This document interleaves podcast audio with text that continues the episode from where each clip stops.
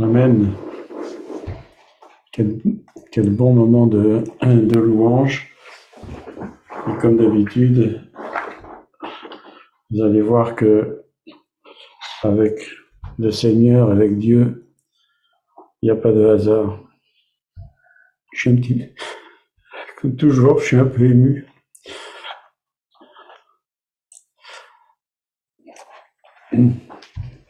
Merci hein, Claudie et Corinne, c'était un... Et surtout merci au Seigneur, merci au Saint-Esprit. C'était vraiment un très bon moment de louange.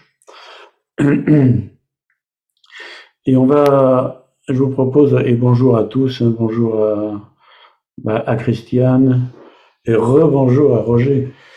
Voilà, donc euh, on va euh, étudier aujourd'hui une chose sans laquelle, évidemment, on ne serait même pas présent aujourd'hui à cette réunion. Alors, euh, de quoi s'agit-il?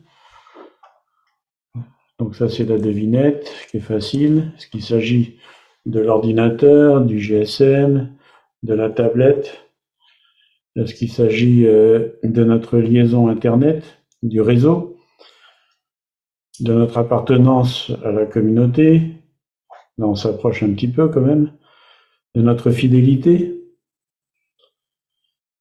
Est-ce que quelqu'un a une réponse? Si cette chose n'était pas là, s'il n'y avait pas ça, eh bien on ne serait pas présent aujourd'hui. Et cette chose, c'est la grâce, la grâce de Dieu. Si nous sommes réunis aujourd'hui, c'est par la grâce de Dieu. Si cette réunion a lieu, c'est par la grâce de Dieu. Si nous avons pu louer le Seigneur tous ensemble, avec ces très très beaux chants que nous avons pu entendre en tout cas et peut-être chanter en nous-mêmes, parce que malheureusement nous sommes en, en distanciel, c'est par la grâce de Dieu. Si Corinne et Claudie ont fondé le centre apostolique, c'est par la grâce de Dieu. Si nous sommes en mesure d'écouter ce message, c'est par la grâce de Dieu. Amen. Et cette grâce, elle est infinie, elle est merveilleuse, elle est insondable. Et je pense à ce cantique, d'ailleurs qu'on avait chanté la semaine dernière, Grâce infinie de John Newton. Et en anglais, c'est Amazing Grace.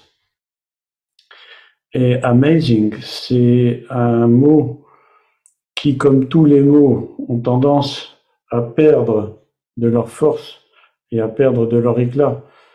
Je pense par exemple en français, il y a des mots comme formidable, comme terrible, euh, qui étaient des mots très très forts et qui sont devenus presque aujourd'hui euh, galvaudés. Eh bien, amazing en anglais, c'est la même chose. Amazing grace. C'est une grâce qui est époustouflante une grâce qui est infinie, qui est merveilleuse, qui est extraordinaire, qui est d'une force insondable. Et ce John Newton a écrit en anglais, hein, je vais dire juste quelques mots pour ne pas prolonger de trop, mais il parle de cette grâce infinie, cette grâce merveilleuse, au son, si doux, qui sauva. Donc je cite les paroles de John Newton, traduites directement de l'anglais. Hein. Ce n'est pas les paroles du cantique en français qui ne, qui ne reflète pas exactement, comme toutes les traductions. Donc, grâce étonnante au son si doux qui sauva le misérable que j'étais. J'étais perdu, mais je suis retrouvé. J'étais aveugle, mais maintenant je vois. C'est la grâce qui m'a enseigné la crainte, et la grâce a soulagé mes craintes. Combien précieuse cette grâce m'est apparue à l'heure où pour la première fois j'ai cru. Et il y a encore d'autres strophes qui sont absolument magnifiques.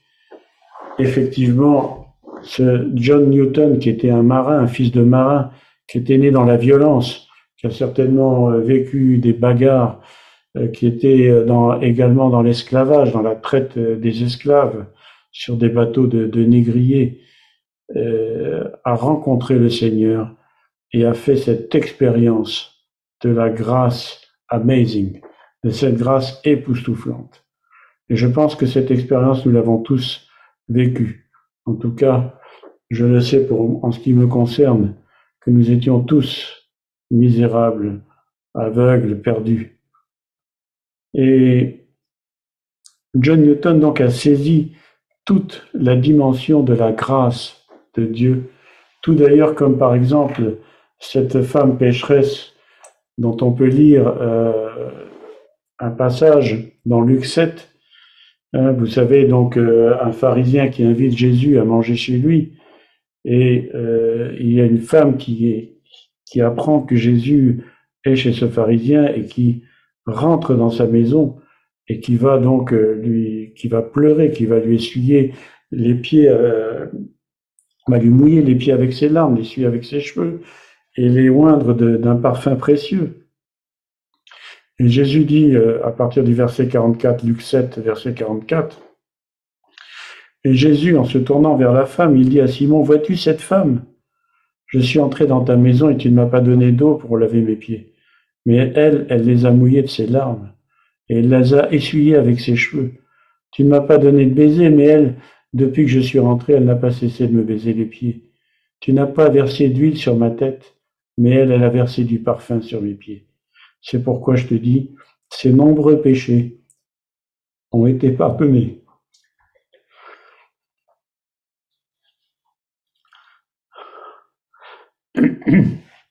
Car elle a beaucoup aimé. Mais à celui à qui on pardonne peu, aime peu. Et il dit à la femme, tes péchés sont pardonnés. Ceux qui étaient à table avec lui se mirent à dire en, eux-mêmes, Qui est celui-ci qui pardonne même les péchés? Mais Jésus dit à la femme, Ta foi t'a sauvée, va en paix. Cette femme pécheresse, tout comme euh, John Newton, donc celui qui avait fait ce, magnifique chant, avait pris conscience de la grâce de Dieu. Devant le Seigneur, devant cette bonté infinie, elle s'était sentie misérable, perdue, et aveugle. Et c'est ce sentiment de misère devant la bonté de Dieu qui avait produit une repentance sincère, une véritable repentance. Et nous qui sommes maintenant au bénéfice de cette grâce, et nous l'avons chanté, il est très important, il est fondamental, il est vital de ne pas oublier que nous vivons sous la grâce, que nous vivons avec cette grâce, que c'est cette grâce qui nous porte, que c'est cette grâce qui nous fait vivre. Jésus, l'Esprit de Jésus, au travers de l'apôtre Jean, va dire dans l'Apocalypse, au chapitre 3, versets 14 à 22, un passage qu'on connaît bien, hein, donc, euh, qui parle de l'église de Laodicée. Voici ce que dit l'Amen, le témoin fidèle et véritable, le commencement de la création de Dieu. Je connais tes œuvres, je sais que tu n'es ni froid ni bouillant. Puisses-tu être froid ou bouillant? Ainsi, parce que tu es tiède et que tu n'es ni froid ni bouillant, je te vomirai de ma bouche. Parce que tu dis, je suis riche, je me suis enrichi, je n'ai besoin de rien, et parce que tu ne sais pas tu ne sais pas que tu es malheureux, misérable, pauvre, aveugle et nu. Je te conseille d'acheter de moi de l'or éprouvé par le feu afin que tu deviennes riche, et des vêtements blancs afin que tu sois vêtu et que la honte de ta nudité ne paraisse pas, et un collier pour moindre tes yeux afin que tu vois. Mes frères, mes sœurs, si nous oublions, si nous oublions que nous sommes au bénéfice de la grâce de Dieu. Nous courons un risque très grave, ce risque de devenir tiède, ce risque d'oublier que nous dépendons en toute chose de Dieu. Et ça, ça nous invite justement à l'humilité. Ça nous invite à rester humbles. Et pire encore, si nous oublions la grâce de Dieu, alors nous pouvons devenir des religieux, des légalistes, et on peut commencer à juger les autres. Rappelons-nous cette parabole que Jésus, qui est citée, cette parabole de Jésus qui est citée dans l'évangile de Luc au chapitre 18, à partir du verset 9. Jésus dit encore cette parabole en vue de certaines personnes se persuadant qu'elles étaient justes et ne faisant aucun cas des autres. Deux hommes montèrent au temple pour prier. L'un était pharisien et l'autre publicain. Le pharisien debout priait ainsi en lui-même, Ô Dieu, je te rends grâce de ce que je ne suis pas comme le reste des hommes, qui sont ravisseurs, injustes, adultères, ou même comme ce publicain. Je jeûne deux fois la semaine, je donne la dîme de tous mes revenus. Le publicain, se tenant à distance, n'osait même pas lever les yeux au ciel. Et il se frappait la poitrine en disant, Ô Dieu, sois apaisé envers moi, qui suis un pécheur. Je vous le dis, celui-ci descendit dans sa maison justifié plutôt que l'autre. Car quiconque s'élève sera abaissé, et celui qui s'abaisse sera élevé. Quand on regarde bien ce que dit le pharisien,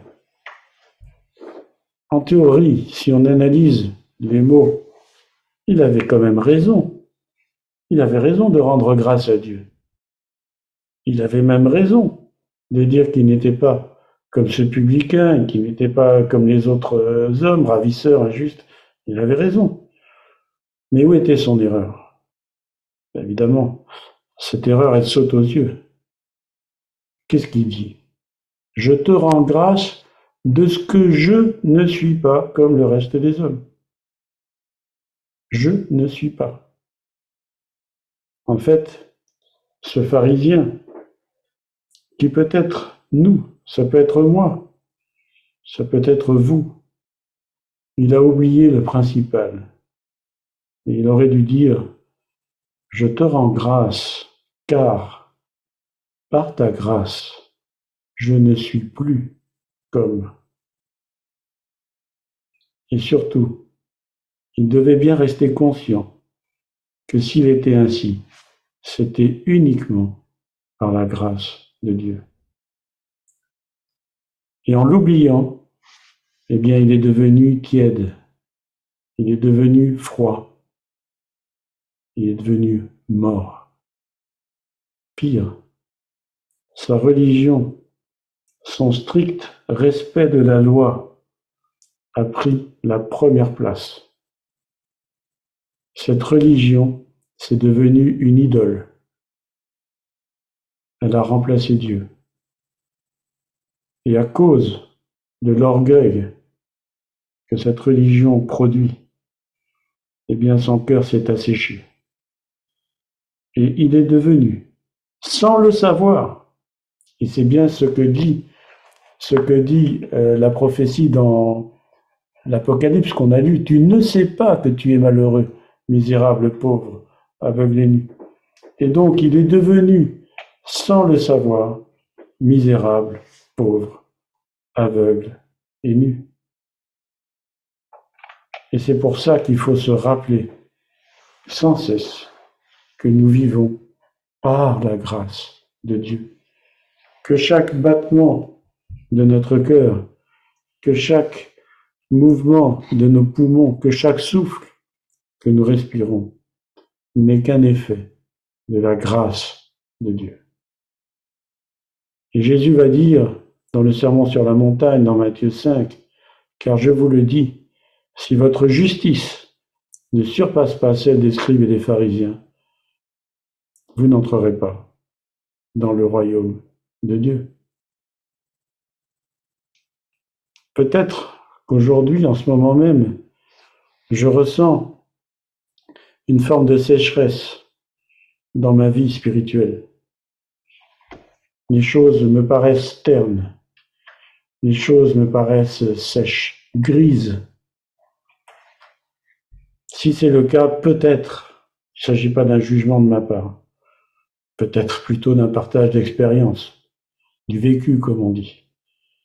Mais si c'est le cas, peut-être, je dis bien peut-être, que j'ai besoin de retourner pour m'abreuver à la source, à la véritable source. Jésus dit dans Jean 4, à la Samaritaine. Il lui répondait, il lui répondit, si tu connaissais le don de Dieu, et qui est celui qui te dit donne-moi à boire, tu lui aurais donné toi-même, tu lui aurais toi-même demandé à boire, et lui, il t'aurait donné de l'eau vive. Seigneur, lui dit la femme, tu n'as rien pour puiser, le puits est profond. D'où aurais donc tu cette eau vive? Es-tu plus grand que notre Père Jacob, qui nous a donné ce puits, qui en a bu lui-même, ainsi que ses fils et ses troupeaux?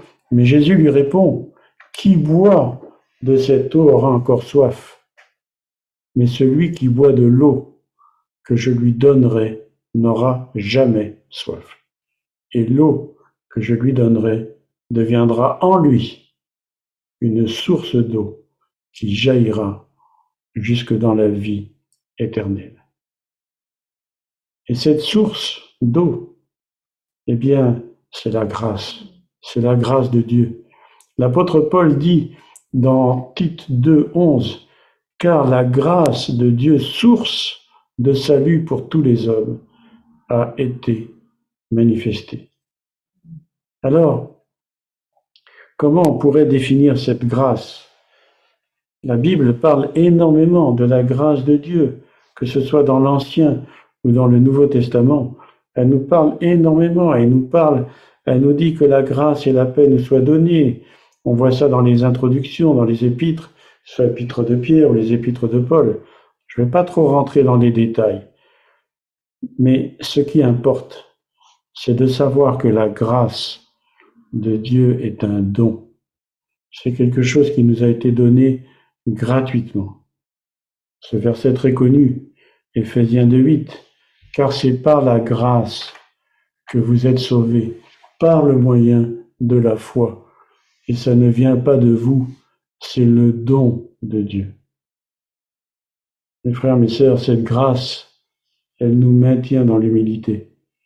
Elle fait en sorte justement que nous nous gardions bien de commencer à ressembler à ce religieux, à ce pharisien qui se croit arrivé, alors que Jésus dit clairement à ses disciples que si justement notre justice ne dépasse pas celle des religieux, eh bien, il n'y a pas de royaume des cieux pour nous. Ce don est reçu alors qu'on ne mérite rien, on n'a rien fait pour la recevoir. C'est simplement la manifestation de la bonté de Dieu. Et on peut retrouver cette bonté de Dieu qui paraît justement injuste aux hommes parfois, euh, parce que nous la mesurons à notre propre sens de la justice. Mais notre propre sens de la justice, il est corrompu par rapport à la justice de Dieu. Il est corrompu par notre personnalité qui est mauvaise, qui est corrompue par notre cœur qui est mauvais. Et vous connaissez cette parabole, je ne vais pas la lire hein, pour ne pas euh, le temps euh, passe euh, trop rapidement, mais celle des ouvriers journaliers, les ouvriers de la dernière heure, hein, où le Seigneur va embaucher des ouvriers, et puis il y a des ouvriers qui, qui ne travaillent qu'une heure, ils ont tous le même salaire. Eh bien ça, c'est un effet de la justice et de la grâce de Dieu qui n'a rien à voir avec la justice des hommes. Et justement, l'apôtre Paul continue on a lu le verset 8 de Éphésiens 2, hein, donc c'est par la grâce que vous êtes sauvés par le moyen de la foi. Ça vient pas de vous, c'est le don de Dieu. Et justement, Paul continue, c'est pas par les œuvres, afin que personne ne se glorifie. Car nous sommes son ouvrage. Écoutez bien maintenant, ayant été créés en Jésus-Christ pour de bonnes œuvres que Dieu a préparées d'avance afin que nous les pratiquions. Et ici, c'est très intéressant parce que Paul, qui n'écrivait strictement rien au hasard, euh, Paul était un érudit, une personne qui connaissait parfaitement les Écritures, c'était un docteur, une personne totalement extraordinaire, qui a été richement béni par le Seigneur. Il dit, nous avons été créés en Jésus-Christ. Cette nouvelle naissance cette création en Jésus-Christ fait allusion à la nouvelle naissance qui est une nouvelle création. Vous savez que quand Dieu a créé Adam, il a utilisé le même mot en hébreu, bara, le bara de la création. Hein, Bereshit, bara, Elohim, euh, euh, est à, va être à Aretz. Aretz va être Hashamaim, pardon. Hein? Bereshit bara Elohim et va être Hashamaim. voilà. Le bara, le bara de, de la création, c'est le même mot que Dieu va utiliser quand Dieu va souffler dans les narines, dans, euh, dans le Adam qui crée de la matière. C'est le bara, c'est le seul endroit où le, seul deuxième endroit où le bara, c'est-à-dire création ex nihilo, euh, va se produire. Et donc ici, eh bien, nous sommes à nouveau créés par l'Esprit de Dieu quand nous naissons de nouveau.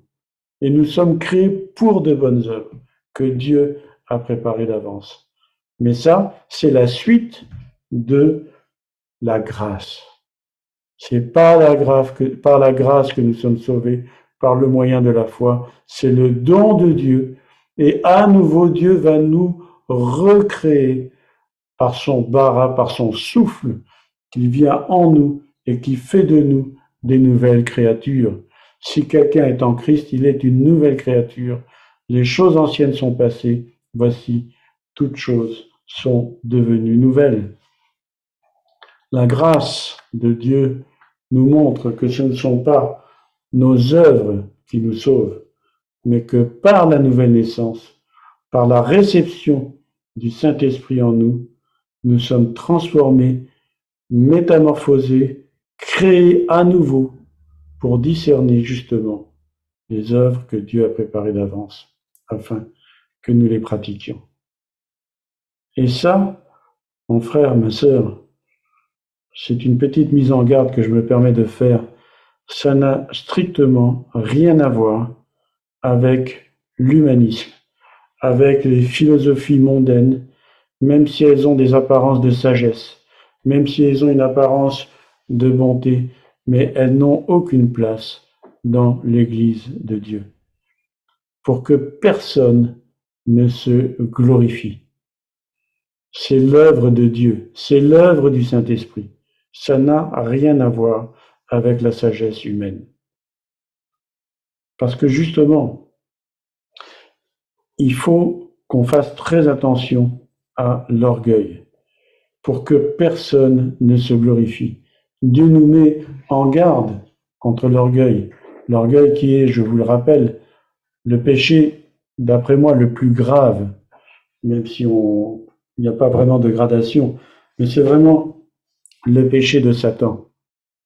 L'apôtre Paul, dans 2 Corinthiens 12, nous dit, et pour que je ne sois pas enflé d'orgueil, à cause de l'excellence des révélations qu'il a reçues, Dieu lui a mis une écharde, enfin, il a été mis une écharde dans la chair, un ange de Satan, pour le souffléter et l'empêcher de s'enorgueillir. Et trois fois Paul a prié le Seigneur de l'éloigner de lui. Mais Dieu lui répond, et qu'est-ce que Dieu lui répond Ma grâce, ma grâce te suffit, car ma puissance s'accomplit dans la faiblesse. Et je me glorifierai bien plus volontiers de mes faiblesses, afin que la puissance de Christ repose sur moi. Et c'est pour ça, par exemple, et ce n'est qu'un exemple bien entendu, que Jean reçoit cette vision dans la lettre à l'église de Smyrne. Apocalypse 2.9. Je connais ta tribulation et ta pauvreté, bien que tu sois riche. Là, c'est tout l'inverse. C'est-à-dire que Dieu voit sa pauvreté, mais Dieu lui dit, mais tu es riche. Toi, tu te vois pauvre, mais moi, je vois que tu es riche. Alors que dans l'autre église, eh bien, c'est l'inverse. C'était l'église qui se croyait riche, mais Dieu lui dit, tu es pauvre, misérable, aveugle et nu. écoutez bien maintenant. Et les calomnies de la part de ceux qui se disent juifs et ne le sont pas, mais qui sont une synagogue de Satan. Et ça, encore une fois, ce passage-là n'est pas bien interprété. Et souvent, on va dire plutôt souvent mal interprété.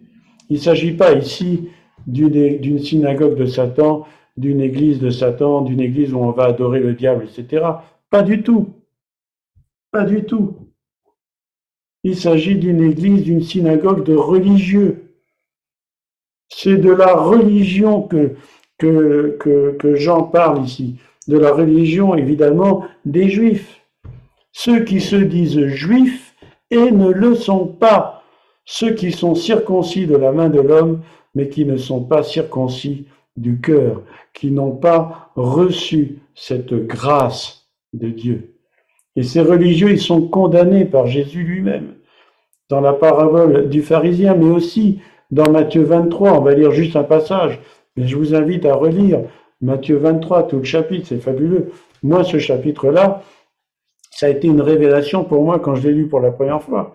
J'ai dit, bah oui, il a raison, c'est ça, euh, c'est merveilleux, c'est comme ça que j'ai découvert Jésus. C'était fabuleux. Je me suis identifié à lui tellement c'était génial ce qu'il disait. Et qu'est-ce qu'il dit Matthieu, Matthieu 23, 13. Malheur à vous, scribes et pharisiens, hypocrites, parce que vous fermez aux hommes le royaume des cieux. Vous n'y entrez pas vous-même, et vous n'y laissez pas entrer ceux qui veulent entrer. Malheur à vous, scribes et pharisiens hypocrites, parce que vous dévorez les maisons des veuves et vous faites pour l'apparence de longues prières. À cause de ça, vous serez jugés plus sévèrement. Et plus grave encore, malheur à vous, scribes et pharisiens hypocrites, parce que vous courez la mer et la terre pour faire un prosélyte, et quand il l'est devenu, vous en faites un fils de la géhenne deux fois plus que vous. Et tout le reste du chapitre. Cette religiosité, elle est condamnée par Jésus lui-même parce qu'il s'agit justement d'une hypocrisie. Jésus va dire de ces pharisiens qu'ils sont des sépulcres blanchis. Mais cette religiosité, elle a pénétré l'Église depuis de nombreux siècles. Et c'est aussi pour cela que non seulement le nom de Dieu, mais aussi le nom de Jésus-Christ a été blasphémé. Il est toujours blasphémé parmi les nations, comme par exemple l'apôtre Paul en, parle dans Romains au chapitre 2. Et cette religiosité, elle est dangereuse.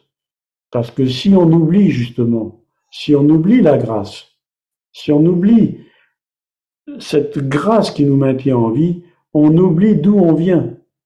On oublie ce qu'on était.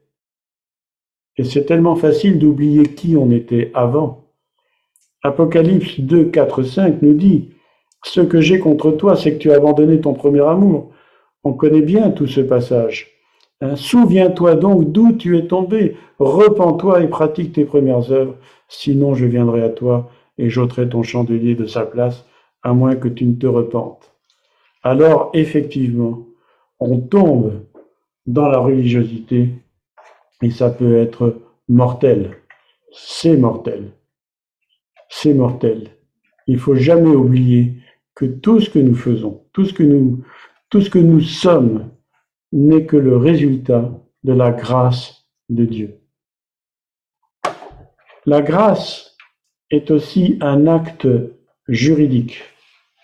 C'est, euh, on entend souvent parler en France, par exemple, euh, de la grâce présidentielle. À chaque fois qu'il y a une élection, euh, le président est censé faire une grâce présidentielle. La faute, est effacée, elle est annulée. Et bien évidemment, nous qui sommes non pas au bénéfice de la grâce présidentielle, mais nous sommes au bénéfice de la grâce du roi des rois, eh bien, notre faute est définitivement annulée, elle n'existe plus. Le casier judiciaire a été entièrement effacé, il est vierge. Alléluia. Romains 8, 1, 2, il n'y a maintenant aucune condamnation pour ceux qui sont en Jésus-Christ. En effet, la loi de l'esprit de vie en Jésus-Christ m'a affranchi de la loi du péché et de la mort. Et pourquoi? Tout simplement parce que celui qui est en Christ va mettre sa foi et sa confiance dans la valeur du sacrifice de la croix, dans la valeur du sacrifice de la croix, donc dans le, dans le don de Dieu.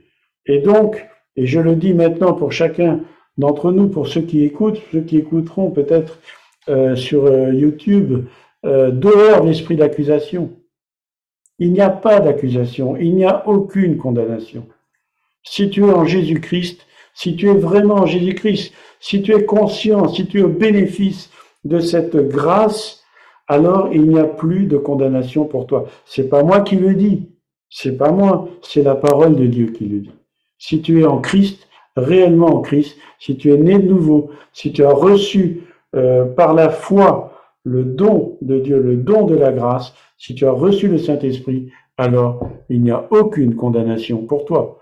Quoi que tu aies fait, quoi que tu aies fait. Et j'en suis la preuve vivante. J'en suis moi-même la preuve vivante. Il n'y a pas d'accusation. Ton passé, il est effacé. Il n'existe plus. Mais alors tu t'en rappelles. Tu t'en rappelles quand même de ton passé. Et si tu t'en rappelles, c'est justement pour rendre grâce. C'est pour rendre grâce. C'est pour, ce n'est plus pour t'accuser, mais c'est pour rendre grâce, pour dire merci. Comme euh, John Newton dans ce, dans ce chant qu'on a vu au départ, pour dire merci Seigneur. Merci parce que tu as fait de moi une nouvelle créature. Merci parce que tu m'as transformé. Merci parce que tu m'as lavé. Merci parce que tu m'as pardonné. On s'en rappelle non plus pour être accusé, mais simplement pour remercier. Et quand on remercie, le Seigneur, quand on lui rend grâce, justement, eh bien, on fait un petit pied de nez au diable, justement. Et ça, c'est important. La grâce nous libère. 2 Corinthiens 3.17, le Seigneur, c'est l'Esprit. On, vient de lire, la loi de l'Esprit de vie en Jésus-Christ m'a affranchi, elle m'a libéré. Et 2 Corinthiens 3.17 nous dit, le, or, le Seigneur, c'est l'Esprit, et là où est l'Esprit du Seigneur, là est la liberté. Et donc, refuser cette grâce qui nous libère par religiosité, par fausse modestie, qui est une forme d'orgueil, c'est justement s'exposer à la colère de Dieu, comme d'ailleurs mentionné dans la parabole des noces dans Matthieu 22. Et justement, c'est là qu'il faut faire très attention. Il faut faire très attention à cette religiosité, parce que les ennemis de Dieu et cette synagogue de Satan qu'on a évoquée, euh, qui a été évoquée par l'apôtre Jean dans le, dans le livre de l'Apocalypse, eh bien, elle existe aujourd'hui. Ce n'est plus, c'est toujours, il y a toujours la synagogue de Satan, de Satan, pardon. Il y a toujours, il y a toujours euh, de judaïsants. Moi, je suis en, relation avec, euh, comme vous pouvez vous l'imaginer, avec des juifs religieux euh, qui comprennent pas comment je suis devenu chrétien, etc., qui disent mais tu t'es égaré, etc., mais qui sont complètement, malheureusement, dans la religiosité, qui sont sans le savoir justement dans cette synagogue de Satan. Eh bien, au risque de vous choquer, euh, il n'y a pas que la synagogue de Satan, il y a aussi malheureusement des églises, des églises légalistes, des églises où justement Satan règne parce qu'il accuse, parce que il y a justement euh, cet esprit de religiosité qui va enfermer les, croyants, qui va euh, et justement qui va non seulement les enfermer, mais qui va leur fermer euh, le royaume des cieux, qui va en faire des fils de la GN deux fois plus que ceux qui les ont enseignés. Et il faut faire attention. Et ça, et ces églises-là, elles prospèrent, elles existent aujourd'hui. Il faut en faire très attention. Paul, dans l'épître aux Galates, dit justement, c'est pour la liberté que Christ nous a affranchis. Demeurez donc fermes, ne vous laissez pas mettre de nouveau sous le joug de la servitude. Voici, moi, Paul, je vous dis que si vous vous faites circoncire, Christ ne vous servira à rien. Et je proteste encore une fois à tout homme qui se fait circoncire qu'il est tenu de pratiquer la loi tout entière. Et on pourrait aujourd'hui parler d'autre chose que la circoncision. Paul parlait de la circoncision parce qu'à l'époque, c'était vraiment, euh, je vais dire, le, sujet, mais aujourd'hui, il y a d'autres sujets. Il y a euh, d'autres formes de légalisme qu'on va retrouver dans des églises, même dans des églises évangéliques. Et si on commence à devenir légaliste dans ce sens-là, alors Je dis de la même façon avec Paul, Christ ne vous sert à rien. Et Paul ajoute au verset 4, écoutez bien parce que ça c'est grave, vous êtes séparés de Christ, vous tous qui cherchez la justification dans la loi, vous êtes déchus de la grâce. Je répète, et je vais le dire maintenant d'une autre façon, vous, êtes séparés de Christ, vous tous qui cherchez à vous justifier par des actes religieux, par des actes de religiosité, vous êtes déchus de la grâce. Pour nous, et je l'espère pour chacun d'entre nous, c'est de la foi que nous attendons par l'Esprit l'espérance de la justice. Car en Jésus-Christ, verset 6, ni la circoncision ni l'incirconcision n'a de valeur, mais la foi qui est agissante par l'amour. Amen. En Jésus-Christ, ce n'est pas notre religiosité, ce ne sont pas nos actions religieuses qui ont de la valeur, mais notre foi, et une foi qui agit par l'amour, une foi qui produit du fruit. Amen. C'est ça qui est important. Et c'est ça, euh, vivre dans la grâce de Dieu. Donc, ne cherchons pas dans nos actes religieux, ne cherchons pas dans toutes les choses que nous faisons de justification quelconque, parce que nous risquons justement la déchéance. Et alors, à la lumière de ce passage, on va voir un autre passage que souvent des pasteurs, on va dire, euh, je dirais plutôt pas bien inspirés, ce sont des pasteurs qui utilisent ces passages pour faire peur à leurs ouailles, pour faire peur aux membres de leurs assemblées. Ce passage, vous le connaissez certainement, il existe dans Hébreu, il est dans Hébreu 6 à partir du verset 4. Car il est impossible, donc euh, écoutez bien, vous allez voir, c'est quand même du costaud, comme on dit, c'est du lourd. Hein. il est impossible que ceux qui ont été une fois éclairés qui ont goûté le don céleste, qui ont eu part au Saint-Esprit, qui ont goûté la bonne parole de Dieu et les puissances du siècle à venir, et qui sont tombés, soient encore renouvelés et amenés à la repentance, puisqu'ils crucifient pour leur part le Fils de Dieu et l'exposent à l'ignominie. Alors évidemment, ce verset a fait couler beaucoup d'encre, hein. il a été utilisé maintes et maintes fois, et combien de fois il y a eu des, des messages euh, dans des églises évidemment, euh, où les chrétiens sont sortis, euh, excusez-moi du terme, la queue entre les jambes, sont sortis de, de la prédication, hein, ils avaient tous peur, etc. parce que c'est vrai, bon, évidemment, celui qui se met à pécher, à pratiquer le péché, eh bien, c'est vrai que il peut se sentir concerné. Mais en fait, ce passage ne parle pas vraiment de, de ça. Il parle de ceux justement qui sont tombés en reniant la grâce, en reniant le, don de Dieu et, en crucifiant à nouveau euh, Christ par leurs œuvres. C'est-à-dire que par leurs œuvres, en, pratiquant des œuvres, en pratiquant une religion, et, évidemment, je vous rappelle que c'est dans l'épître aux Hébreux et que donc ça s'adressait aux Juifs, qui retournaient sous la loi, hein, donc c'est à mettre en parallèle avec le passage qu'on a lu dans Galates, eh bien, ces juifs-là, donc, en repratiquant la loi, en se remettant sous la loi, eh bien, ils annulaient, ils annulaient le sacrifice de Christ sur la croix, et donc ils le crucifiaient à nouveau, ce qui évidemment était quelque chose euh, d'impossible, quelque chose d'inacceptable. Et donc ici, euh, ces religieux, ces actions religieuses qui ne sont pas le résultat de l'esprit, mais qui sont, comme le dit l'apôtre Paul d'ailleurs dans l'épître aux Colossiens, qui sont, le, qui sont le résultat de la chair, qui sont quelque chose d'humain, eh bien, ça, ça avait tendance à annuler la valeur infinie du sacrifice de la croix. Et donc, ça avait, euh, ça, voulait annuler la grâce.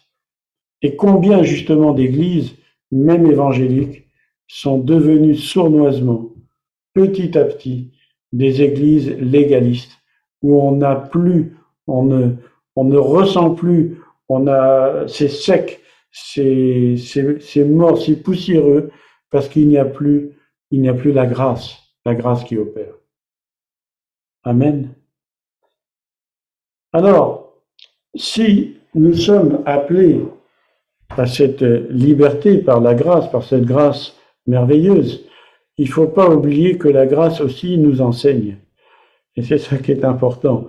Parce que euh, il faut faire attention.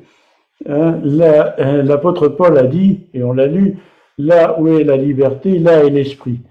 Mais évidemment, l'inverse n'est pas vrai. Hein. C'est-à-dire là, euh, là où est la liberté, euh, là où est l'esprit, là où est, la liberté. Hein, c'est ce que Paul dit. Mais là où est la liberté, eh ben là n'est pas obligatoirement là où est l'esprit. Il faut faire attention, justement, il y a un équilibre. Il y a un équilibre à respecter et c'est pour cela que la grâce nous enseigne. La grâce nous libère, bien entendu, mais elle nous libère pour nous enseigner. La grâce nous libère pour nous montrer, justement. Et Jude, dans son épître, euh, met en garde l'Église. Et il va dire au verset 3, Bien-aimés, comme je désirais vivement vous écrire au sujet de notre salut commun, je me suis senti obligé de le faire afin de vous exhorter à combattre pour la foi qui a été transmise aux saints une fois pour toutes. Car il s'est glissé parmi vous certains hommes dont la condamnation est écrite depuis longtemps, des impies, qui changent la grâce de notre Dieu en dissolution et qui renie notre seul Maître et Seigneur Jésus-Christ. En d'autres termes, ce qu'il est important de, de retenir, c'est que la grâce de Dieu nous libère, la grâce de Dieu euh, nous arrache de cette puissance de légalisme, de cette puissance de religiosité qui nous rend mornes et ternes, et au contraire nous montre justement l'amour de Dieu. Et c'est cet amour de Dieu qui produit en nous cette euh, repentance dans un premier temps, mais je dirais pratiquement une repentance permanente. Nous sommes sans cesse, nous nous retournons sans cesse vers Dieu et nous sommes au bénéfice de cette grâce.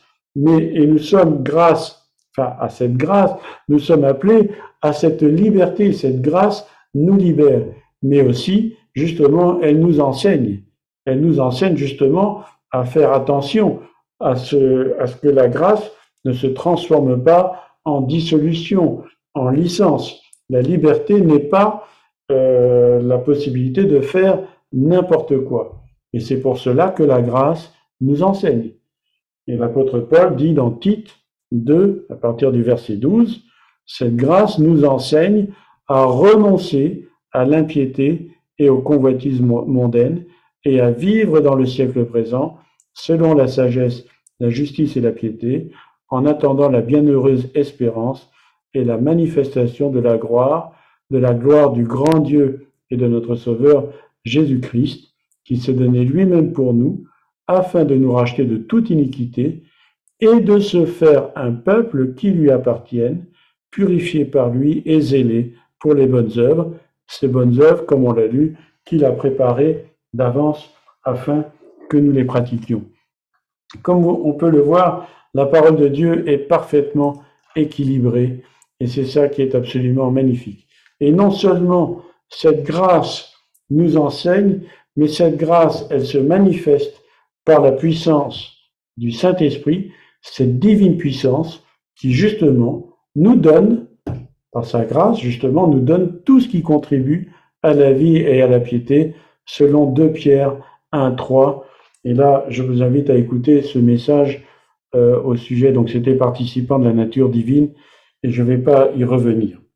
Et donc, ces versets que nous lisons trop vite, et je conclus, tels que que la grâce et la paix vous soient données de la part de Dieu notre Père et du Seigneur euh, Jésus-Christ, eh bien, j'espère, c'est l'objectif de ce message, qu'ils euh, vont davantage retenir notre attention. Il ne s'agit pas de simples mots comme ça, que la grâce et la paix, la grâce et la paix. La grâce est vraiment quelque chose d'extraordinaire. C'est quelque chose, c'est amazing, c'est comme on l'a vu au départ. Et nous sommes bénéficiaires de cette grâce. On doit en rester bien conscient afin de rester humble et aussi obéir à cette injonction de la parole. 1 Thessaloniciens 5, 18. Rendez grâce en toutes choses, car c'est à votre égard la volonté de Dieu en Jésus-Christ. Amen. Pour terminer, la grâce, la grâce de Dieu, je l'imagine comme un trait d'union entre la justice et l'amour de Dieu. C'est un trait d'union. C'est la grâce, c'est ce qui relie la justice et l'amour de Dieu. Et c'est ce qui permet à Dieu d'accomplir sa justice dans son amour. Il nous fait grâce. Alors, que l'Esprit de Dieu nous rende chaque jour davantage conscients de notre immense privilège de lui appartenir et que nous n'oublions jamais d'où le Seigneur nous a relevés afin justement de lui rendre continuellement grâce de ce qu'il a fait, de ce qu'il fait et de ce qu'il fera pour nous. Amen. Que le Seigneur vous bénisse.